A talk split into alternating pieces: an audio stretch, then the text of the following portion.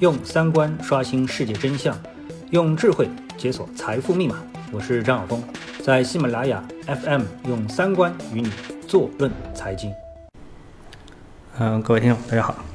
啊，嗯，我们看到在周末，嗯，大家最关心的一个消息之一吧，或者说最关心的消息呢，就是呃，我们的证监会的领导啊，证监会副主席方星海，他在一月十二日。第二十三届中国资本市场论坛上面的一个呃讲话，那么这个讲话呢，呃有很多这个点啊，媒体呢把它分为十个要点啊，那么在这个十个要点当中呢，我们发现啊，这个媒体呢一般呢把这个领导关于啊新股第一天价格涨百分之四十四这样一个消息呢放在最重要的一个位置来进行啊解读啊。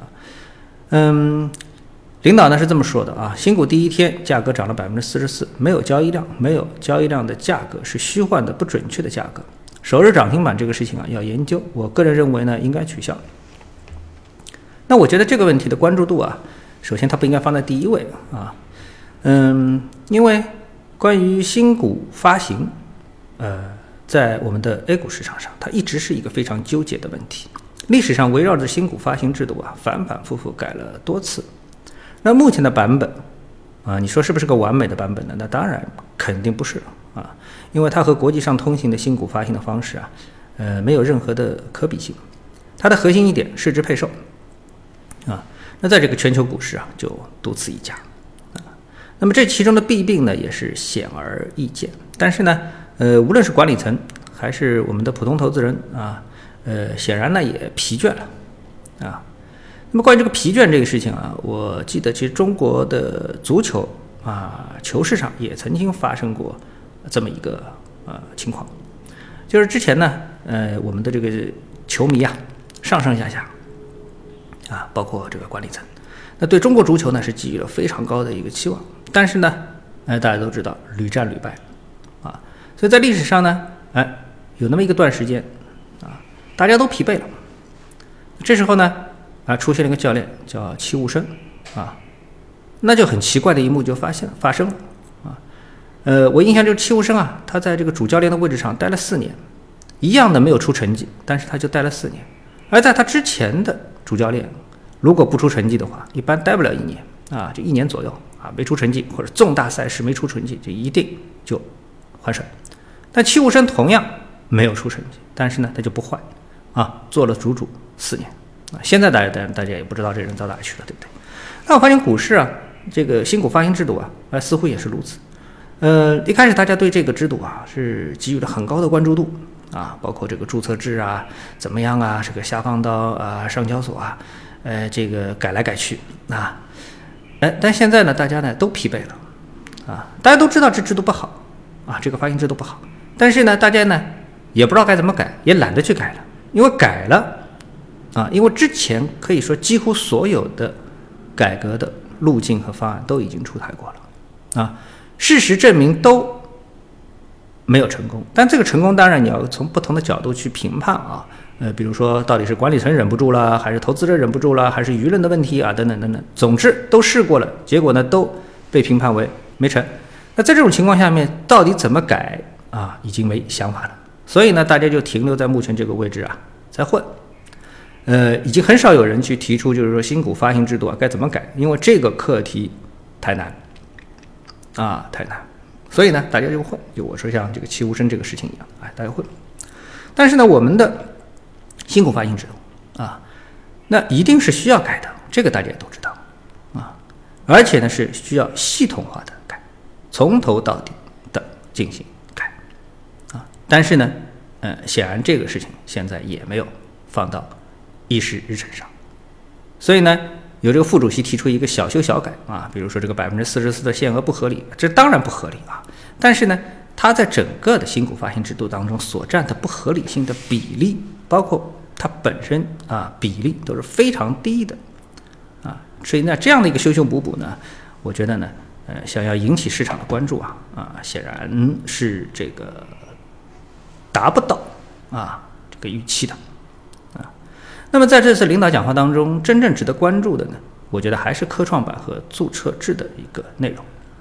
啊，领导是是这么说的啊，证监会呢正在指导和协同上海证券交易所，在充分听取市场意见和各个部委的意见的基础上呢，现在是日夜工作啊，推动科创板和注册制尽快落地。那么，就我所知的这个人事消息传来呢，也是说啊，这现上交所啊，天天在加班啊，天天在加班。那么，但科创板它对于我们的 A 股市场来说，现在到底意味着什么呢？我觉得呢，它是。市场不确定性的啊，这个第二个靴子。那么对于投资者心理来说啊，不确定性实际上是最可怕的啊。大家都希望在既定的游戏规则当中呢进行交易。就比如说你呃斗地主也好，打麻将也好啊，你要是打四川麻将还是打上海麻将啊？那之前大家规则都定好，哎，该怎么打？你们打到一半啊，这个改规则了啊？哎，这个。肯定是大家不能接受的，啊，所以呢，我们现在这个科创板呢，就相当于我们这个 A 股市场啊，进行到现在呢，这个出现了一个新的板，这个板呢，实际上啊，是对我们已经既往的游戏规则的一个修正，啊，那么投资者在等的就是一种修正之后的确定性，如果说还没有进入到实质性的交易，那投资者的这个不确定性的心理评估啊，就很难。逆转，啊，投资心理就会谨慎。那么像科创板这样的案例啊，在全球市场上是不多的啊。即使大家可以说，哎，纳斯达克这个创业板啊等等之类，其实它的可比性是不足的，并且也已经是非常久之前的。据我所知呢，很多的现在的情况是什么呢？又想开新的交易所啊，比如说美国又有的新的交易所想开，为什么呢？他觉得老的这些交易所啊，这个他们的交易制度啊，或者是收费呃等等不合理。啊，太挣钱，我也要开一个交易所啊！更多的是像这样一个情况啊。那么，像开一个像科创板这样的一个案例呢，其实是比较少见的。也就是说，为了某类股票特别开一个板。那么，其实这样一个事情呢，在其他市场当中啊，呃，不一定需要去开一个板啊。为什么呢？因为，呃，在注册制的一个前提下，大前提下。一个公司啊，是不是能够上市啊？不是由证监会或者是交易所决定的，是由投资人决定的，啊，比如说我们来拿特斯拉作为一个案例来分析，特斯拉一直都没有挣钱啊，一直都是亏损的，你就看它的财务报表，一直都是亏损的啊，而且这公司的负面消息也非常多，但这公司呢上市了，为什么上市了？为什么市场还给予了它非常高的一个估值呢？是因为投资人认可，啊，投资他他说，哎，比如说某个投行，他说。啊，我们现在准备推荐特斯拉上市啊！哦，下面这个投资人蜂拥而至啊！你说这样的公司能不能，你你不让它上市吗？不管是交易所还是证监会，其实都没这个权利。上市好了，这个是你投资者啊，投资者这个呃自负啊，责任自负。所以呢，特斯拉就上市了。它上市到现在，它其实还是一直在亏损，而且一直有这个分析说，哎，这公司不行啦，要倒闭啦，现金流要断了。但它坚持到现在，而且是亏损，而且股价非常的。坚挺，目前还处于它的历史最高价的一个附近。呃，上周五收盘是三百四十七美元，这个在美国也是属于高价股啊，属于高价股。好，那么对比苹果呢？哎，那苹果呢，它就是哎标标准准的符合我们的这个上市规则的。它目前的上市的市盈率，就是目前的交易的市盈率啊，只有十二倍市盈率。但是我们看它的股价呢？巴菲特也非常认可，但它的股价从二百三十多跌到了最低一百四十多啊，接近拦腰一刀，惨不忍睹！所以呢，从审核制的角度，大家都知道，这是由管理层来决定这一公司能不能上市，而由注册制来说呢，是由投资者决定这个公司啊能不能上市。那么我们为什么要用一个科创板呢？就是用一个科创板呢来化解在我们的 A 股市场上面的一个注册制的一个弊端啊，是什么呢？就是我们的 A 股市场实际上。投机的情绪非常多，投资者的投资饥渴度也是非常的高。那如果说放开审核制，我是这么认为啊，放开审核制，那对现有的 A 股市场的估值将会形成极大的冲击，而这个良莠不分的呃公司啊，会大批量的上市到我们的 A 股市场，那我们整个的 A 股市场呢就乱了。啊，所以呢，在我们的 A 股市场上，目前采用审核制是有它的合理之处的。但是呢，审核制里面呢又有一个啊，这个呃既定的游戏规则，就是上市的公司它必须得有盈利啊，这是我们在审核的过程当中，否则你审审什么东西呢？对不对？啊啊，这个你就没有审核的标准了嘛？啊，就需要一批专家拿出一个标准来，对这个公司能不能上市进行一个审核。那如果说连业绩这个标准都取消的话，那就随便专家怎么说了。专家说这个可以上啊，就变成主观臆断，对不对？那这个投资人也是不认可的。凭什么你说这公司能上，那公司不能上？所以会有一个硬性的标准。那么盈利就是一个硬性的标准啊，公司的这个规模就是一个硬性的标准。所以呢，为了兼顾注册制的优点和审核制的优点啊，那么我们搞一个科创板，我觉得这里面也是有逻辑可循的。那么给一些有市场啊、有前途，但是目前没有盈利的公司一条上市之路，可能这个呢就是我们的科创板的真正的意义的所在啊，既不挑战原来的审核制，也不立刻就是推行真正的注册制啊，但是，嗯，对我们的市场来说带来了新的不确定性，这个呢也是不争的事实。所以呢，领导这个讲话对安抚投资者的心理，就是目前的这个点位上面安抚投资者心理，我觉得要想起到正面的作用，我个人还是持保留的态度啊。好，那么领导在讲话当中还有一些比较重要的点，比如说啊，就是说。